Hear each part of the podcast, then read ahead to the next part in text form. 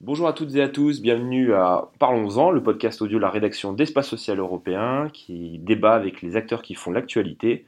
Cette semaine, pour m'accompagner, j'ai le plaisir d'avoir Marianne Cornu-Pochet, directrice non pas du Fonds SAMU, mais du Fonds de la complémentaire santé solidaire. C'est un peu lourd à dire, mais bon, des fois on trouve des noms plus simples. Bonjour Marianne. Bonjour Alexandre.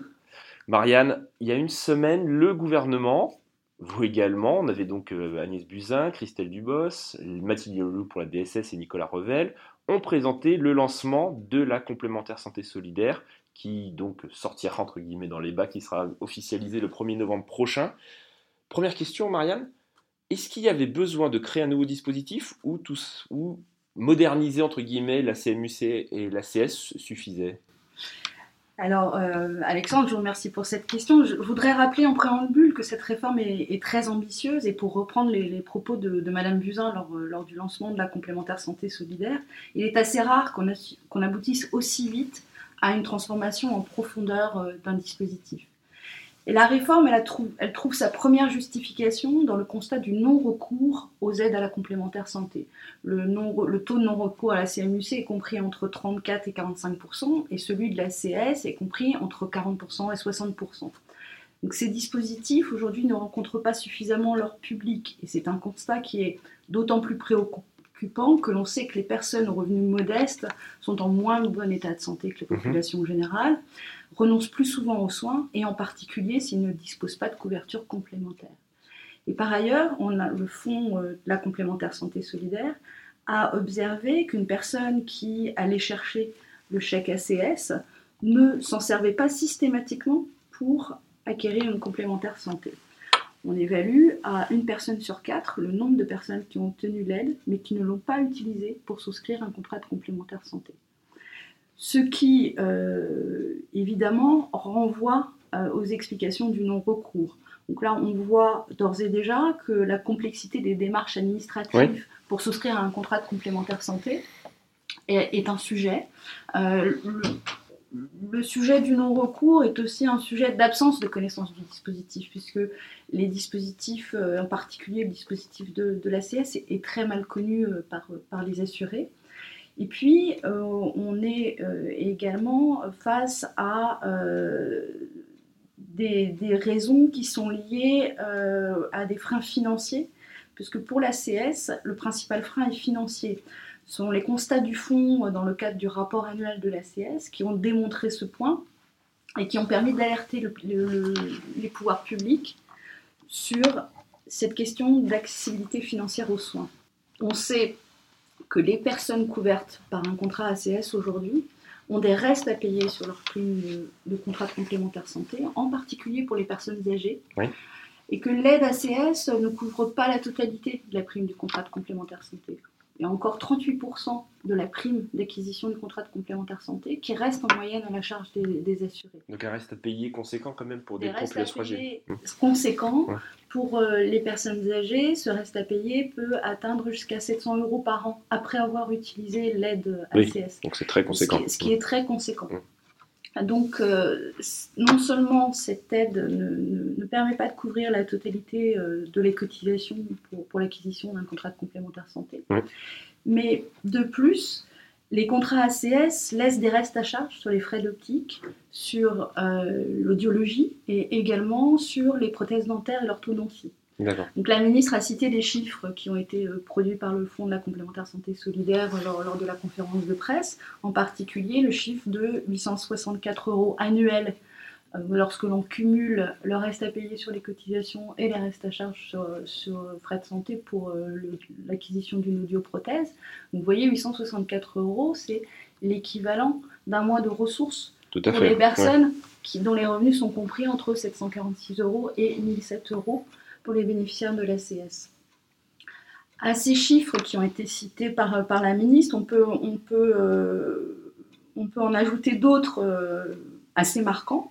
C'est que aujourd'hui, selon le type de contrat euh, choisi par une personne qui bénéficie de l'ACS, hein, du contrat A qui est le contrat d'entrée de gamme, au contrat C qui est le contrat qui est la meilleure couverture, ces personnes couvertes par un contrat ACS financent entre 20% et 62% en moyenne de leurs soins prothétiques dentaires. Entre 25% et 85% lorsqu'elles acquièrent des, lunettes et, des mhm. montures. et entre 45% et 75% pour les audioprothèses. Donc, euh, ces restes à payer sont relativement conséquents. Euh, de ce fait, la réforme qui donc ouvre la couverture aux maladies universelles complémentaires hein. aux personnes éligibles à l'ACS permet d'aboutir à un système tel que euh, les personnes n'auront aucun reste à charge sur ces soins. Donc demain, euh, elles n'auront aucun reste à charge sur ces soins, alors qu'aujourd'hui elles en ont de, conséquents.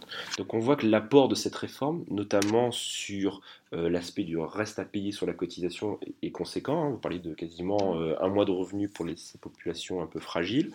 un reste à charge qui va diminuer, voire disparaître avec, sur certaines prestations dans le cadre du 100% santé, à l'instar mmh. des autres contrats complémentaires standards. Donc, on va dire que sur ce point-là, la réforme répond aux enjeux. Mais il y a un des vrais enjeux, vous en avez parlé au départ, c'est qu'on a 30 à 40% de gens qui ne sont pas couverts parce que les démarches sont compliquées euh, ou par méconnaissance. Qu'est-ce que vous comptez mettre en place justement pour ces populations-là à partir du 1er novembre?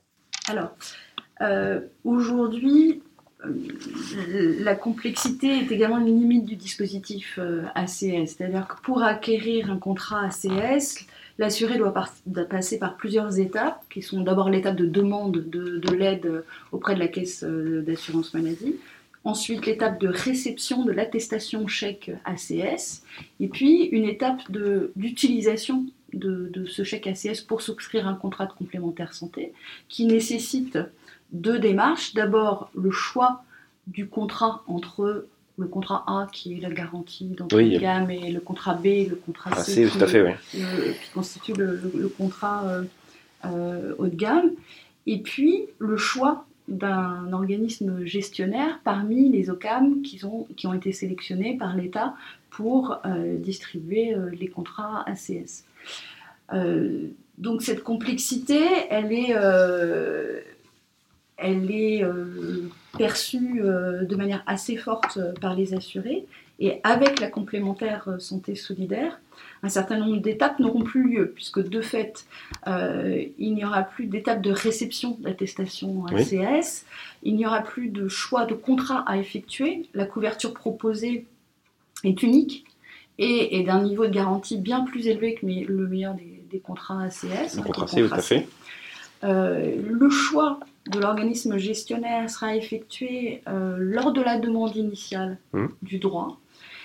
Euh, et par ailleurs. Celle-ci se fait par papier, en électronique, elle se fait comment Alors, euh, le, par ailleurs, justement, j'y venais. Ah, les caisses d'assurance maladie et la, et la, CNAM en particulier ont mis en place un téléservice de, de demande de la CNUC. et ce téléservice permettra aux personnes de faire leur demande de manière euh, dématérialisée pour la complémentaire santé solidaire. Par ailleurs, dans les, le, mouvement de simplification globale, euh, un certain nombre de pièces justificatives ont été supprimées. C'est-à-dire qu'aujourd'hui, la CNAM, hein, M. Revel l'a rappelé lors de, la conférence de presse de la semaine dernière, les feuilles de salaire ne sont, ne sont plus demandées. donc la démarche a été simplifiée et les assurés pourront faire la demande soit via leur compte euh, Amélie, soit euh, avec une demande papier euh, classique s'ils ne disposent pas de, compte Amélie. D'accord. Ils ne passent pas par les complémentaires, directement par les complémentaires, ou ils peuvent encore? Alors, il, il y a en cours une convention euh, qui est euh, en cours d'élaboration mmh. entre la FNMF et, la CNAM euh, pour que les complémentaires santé puissent aider en fait être, être une aide de proximité pour les personnes, pour les aider à faire leur demande de, complémentaires santé solidaire. D'accord. donc, M. Orwell a, dit a, annoncé que cette, cette convention était en cours d'élaboration. Euh, mais l'idée, c'est vraiment que les, organismes complémentaires puissent être euh, aussi un relais de proximité et puissent soutenir euh, les assurés pour, dans leur démarche de demande de complémentaire santé solidaire. D'accord. Donc, sur la partie. euh, il y a aussi une question sujet importante c'est les sorties. Le droit de sortie, ça avait été une problématique, notamment dans le cadre des, des renouvellements. Euh, il y a quelque chose que j'ai pas toujours tout compris. C'était précis dans le. dans le- je, je choisis donc ma, ma complémentaire, enfin, mon gestionnaire. Je choisis par exemple, je sais pas, une mutuelle parmi tant d'autres. Euh, J'arrive au bout d'un an. Je sors du dispositif. J'ai le droit, la complémentaire qui me gère peut me proposer donc un contrat de sortie à tarif euh, modulé, qui Mhm. sera, je crois, dans le cadre d'une ordonnance qui devrait tomber hein, incessamment sous peu. C'est ça, c'est une ordonnance, hein, je crois, hein, c'est le, le biais. Et, mais par contre, si je choisis d'être euh, géré par une CEPAM, pour la partie régime obligatoire et la partie RC, est-ce que j'ai, entre guillemets, un contrat de sortie derrière ou pas du tout? Non, euh, le contrat de sortie, c'est une disposition qui concerne euh, les personnes qui ont choisi une mutuelle ou une entreprise d'assurance ou un IP pour gérer leur complémentaire euh, santé solidaire. D'accord. Il n'y a pas de modification par rapport à, à la situation actuelle. Aujourd'hui, il y a un contrat de sortie pour la CNUC, il y a un contrat de sortie pour la CS, dont les tarifs ont été définis par, euh, par arrêté. Et ces contrats de sortie doivent être proposés par, par, les OCAM. En revanche, euh, ils, ne sont pas, euh, les assurés ne peuvent pas en bénéficier s'ils adhèrent s'ils font gérer pardon, leur complémentaire santé solidaire par leur caisse d'assurance maladie. Le contrat de sortie, il, est, il fait partie des mesures du PLFSS euh, 2020. Mhm. Donc c'est un, contrat de, de sortie euh, avec euh, euh, des tarifs qui seront en fonction de l'âge et qui auront des garanties cohérentes avec les contrats responsables. Donc à ce stade, euh, il faut évidemment que la mesure soit débattue au Parlement et qu'elle elle puisse être votée. Mais euh, voilà, c'est c'est un contrat dont les termes sont définis dans le cadre de la loi de financement de- de- pour 2020. D'accord. Donc, entre Il n'y aura plus qu'un ouais. seul contrat de sortie, même, puisqu'il n'y a plus Oui, il y aura un seul contrat unique, hein, donc Un pour partager partout. D'accord. Et, mais, et donc, si je choisis une CEPAM sur, je dirais, une sorte d'approche guichet unique, RORC, et si pour des raisons X ou Y, je sors du dispositif, là par contre, je suis, euh, je je suis livré à moi-même avec le marché. Je suis. Oui. D'accord. Ce sera indiqué ça dans le cadre des quand vous choisissez votre organisme gestionnaire sur Amélie ou pas? Est-ce que c'est une un- entre guillemets un argument de vente pour la, choisir les complémentaires Alors, je ne sais pas si c'est à, à la CNAM d'afficher ce point euh, sur Amélie, ça doit être effectivement plutôt euh, aux OCAM de, de, je dirais, de le mettre en avant. Aujourd'hui, ce qu'on sait, c'est que les contrats de sortie sont très très peu utilisés. Oui, c'était un. Ils sont très peu utilisés, euh, on n'a peu de visibilité sur les raisons pour lesquelles ils sont peu utilisés. Mm. Ce qu'on sait en revanche, c'est qu'ils sont souvent utilisés euh, pour faire la jonction lorsqu'il y a des ruptures de droit lors des renouvellements D'accord. parce que euh, dans, dans certains cas, en particulier quand toutes les assurés ne font pas leur demande de renouvellement de droit euh, suffisamment dans les temps, euh, avec derrière les délais d'instruction des, des CEPAM, on peut se retrouver dans des cas où les assurés ont un mois ou deux mois de, de- rupture de droit. Dans ce cas-là, les OCAM, pour éviter cette rupture de droit, mettent en, mettent en place des contrats de sortie temporaires pour faire la jonction. D'accord, d'accord. Le 1er novembre, c'est quasiment demain. Euh, tout le monde sera prêt? Tout le monde est dans le starting block Alors évidemment, tout le monde est dans les, les starting blocks. Euh, vous posez la question de la gestion. Donc euh, le calendrier est assez, resserré. Le processus de gestion, la mise en place de la complémentaire santé a, a été partagé. Euh, dès, dès que l'ensemble des, arrêtés et des décrets d'application sont sortis, euh, il y a eu de nombreuses réunions entre l'assurance maladie obligatoire, les complémentaires santé, le fonds CNUC, la DSS. Et euh, il est vrai que le délai est assez court, hein, compte tenu du fait que les derniers textes sont parus en, en juin. Oui. Euh, mais l'ensemble des, des acteurs euh, est mobilisé, mais en particulier euh, les adaptations des systèmes d'information ont, été, ont été faites côté CNAM pour pouvoir pour assurer la bonne mise en œuvre du dispositif. Et nous sommes très attentifs, le fonds CMU en particulier, le fonds de la complémentaire Ah, santé solidaire. Lapsus révélateur. Nous sommes très attentifs au- à, la, à la bonne mise en œuvre de, de la complémentaire santé solidaire, qui suppose donc une forte coordination des acteurs concernés. Et euh, nous, jouons d'ores et déjà et nous jouerons un rôle d'interface pour recueillir les observations des, acteurs, donc les observations sur le mmh. terrain des OCAM, des CEPAM, euh, pour avoir, je dirais, un rôle d'alerte de, euh, lorsque sur le terrain euh, des dysfonctionnements seront rencontrés, parce qu'il est clair qu'on a toujours, toujours intrinsèquement dans la mise en place d'une réforme des dysfonctionnements qui apparaissent, c'est une évidence. Euh, l'objectif est de pouvoir les résoudre de manière euh, efficace euh, et rapide, afin que les assurés puissent bénéficier de leurs droits dans les meilleures conditions le plus rapidement possible. Dernière question, Marianne. 7 millions de personnes, sont, un peu plus de 7 millions, sont protégées actuellement par la CMU-CACS. L'ambition affichée derrière cette réforme est de, franchir quasiment le cap des 10 millions, voire le chiffre de 12 a été annoncé en, conférence de presse par la ministre. Euh, bah déjà, cette question, vous allez me répondre, est-ce que c'est un chiffrage que vous estimez réaliste? Et la question derrière, c'est est-ce que le dispositif n'a pas vocation à plus long terme à être élargi pour couvrir davantage de populations hmm.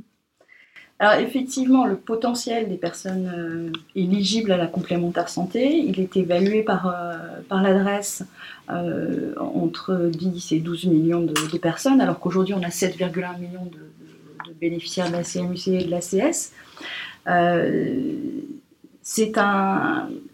dirais que c'est le potentiel des personnes qui peuvent bénéficier de la complémentaire santé solidaire.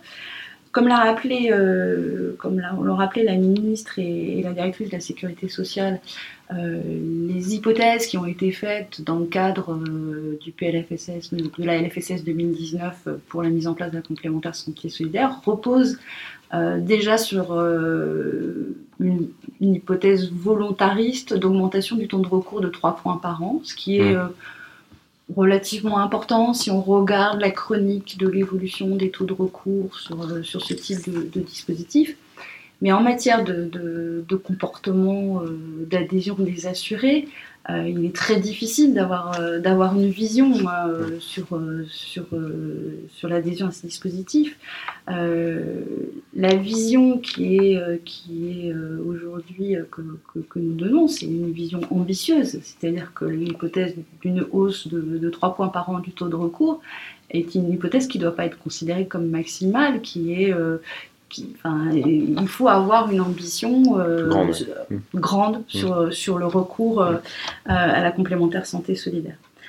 Alors, est-ce qu'après-demain, euh, est-ce qu'après-demain, une extension du dispositif est, quelque chose qu'on peut d'ores et déjà, sur, sur lequel on peut mmh. déjà d'ores et déjà réfléchir?